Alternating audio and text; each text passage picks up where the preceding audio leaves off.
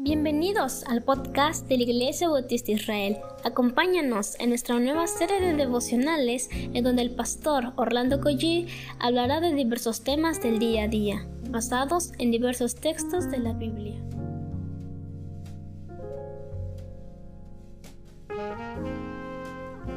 Muy buenos días queridos hermanos, ¿qué les parece si comenzamos con una oración al Señor? Padre, muchas gracias te damos por este día que tú nos das. Te pedimos, Señor, que bendigas a mis hermanos que han salido a trabajar. Bendice a mis hermanos, Señor, que están saliendo para algún lugar específico. A las hermanas, Señor, pedimos tu gracia, que tú este día nos llenes de bendición, que nos guardes de todo mal, Señor. Nos ponemos en tus manos, en el nombre de Jesús. Amén. Bueno, soy el pastor Orlando Collís, tengo el gozo de servir en la iglesia de Dios Fuerte y tengo el gozo también de servir en Israel. ¿Qué les parece si vamos al capítulo 9, versículo 18 de Nehemías? Dice la palabra del Señor, además, cuando hicieron para sí el becerro de fundición y dijeron, este es tu Dios que te hizo subir de Egipto y cometieron grandes abominaciones. El tema de hoy es cuando cambiamos a Dios por otras cosas. Y leemos esto y nos parece horrorizante y decimos cómo es posible, ya que después que Dios los sacó de la esclavitud, los hizo subir de manera eh, milagrosa, hicieron un becerro de fundición y dijeron, este es tu Dios. ¿Cómo es posible eso? Y dice la palabra, y cometieron grandes abominaciones. La NTV dice, cometieron grandes blasfemias. Este becerro fue fabricado con el oro que dieron los mismos hermanos. Algunos de ellos debieron saber acerca de un trabajo de excelencia, pues darle forma al oro y, y darle forma de un becerro. Es que estos hombres tenían habilidades Déjeme decirle algo, muchas de las peores cosas y pecados al principio suelen parecer de lo más inofensivo. Ahora, ¿cuáles eran las aparentes ventajas de tener el becerro de oro? Bueno, una de las grandes aparentes ventajas es que podían ver a su Dios, podían tocar al Dios que ellos mismos habían fabricado podían hacerle ofrendas y la inmensa mayoría no tuvo ningún problema en adorarle. No vemos en, este texto que alguien se haya opuesto. Era un Dios que ellos mismos habían hecho con sus propias manos, que se amoldaba a los deseos e intereses de los que lo fabricaron. Este se parece al Dios de este siglo que llama Pablo, hecho justamente a modo del hombre, y en que prácticamente no interviene con la vida privada. Este tipo de Dios nos encanta porque no, no, interviene con la vida privada nuestra. ¿En qué puede intervenir ese becerro de oro? Ese becerro de oro estaba al, margen de lo que el hombre hace o, hacía. No demandaban nada de sus adoradores. Ellos podían vivir como más a ellos les parecía y en los placeres que sus corazones les dictaban. Ese es el Dios que al hombre le conviene y le agrada. Esos dioses que no tienen, obviamente, no tenían esos diez mandamientos los cuales estaba recibiendo Moisés en el monte Sinaí, sino tan solo lo que el hombre puede hacer por él.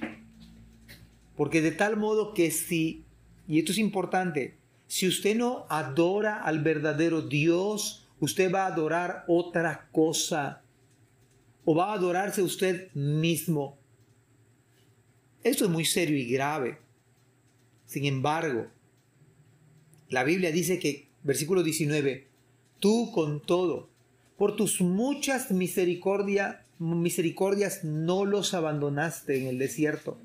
La columna de nube se apartó de ellos de día para guiarlos por el camino, ni de noche la columna de fuego para alumbrarles el camino por el cual habían de ir.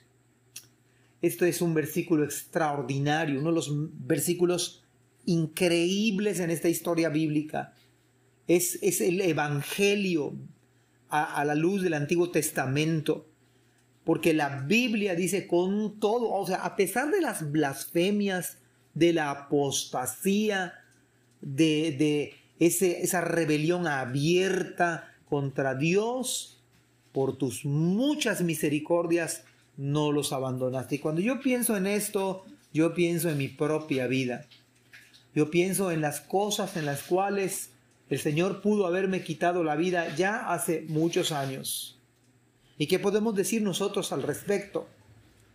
En lo peor de nuestra vida pecaminosa, en el más grande error de nuestro extravío, con todo, con todo ello, las muchas misericordias del Señor nos han alcanzado. ¿No es esto maravilloso, amados hermanos?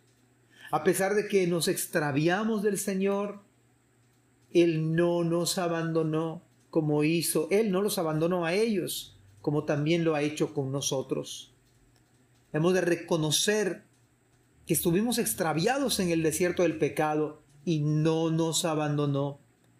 Aún en nuestra miseria se acordó de nosotros. Este es el Evangelio que presenta el, el Antiguo Testamento. Él nos rescata del hoyo. Él nos rescata de la vana manera en la que vivíamos para traernos de vuelta al Padre Oh, en esta mañana, cuánta gracia podemos observar en este pasaje. La gracia se ha derramado sobre nuestras vidas. Yo no sé qué fuera de usted y de mí si no fuese por las muchas misericordias del Señor. Incluso usted escucha este devocional.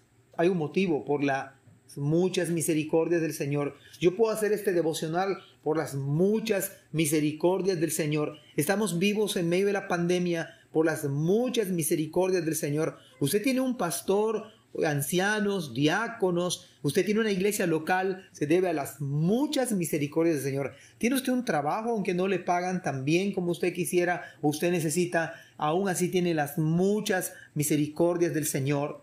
Y aun si no tuviésemos trabajo, si no tuviésemos dinero, si no tuviésemos la salud, tenemos muchas misericordias del Señor.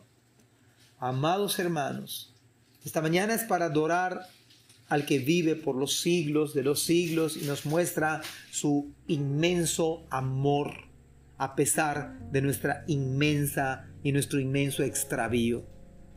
Que el Señor bendiga su camino y haga que pensemos en la gracia, en la misericordia de nuestro Dios. Que Dios les bendiga. Gracias por escuchar este podcast. Te invitamos a compartirlo y a seguirnos en nuestras redes sociales para que no te pierdas el contenido que tenemos preparado para ti.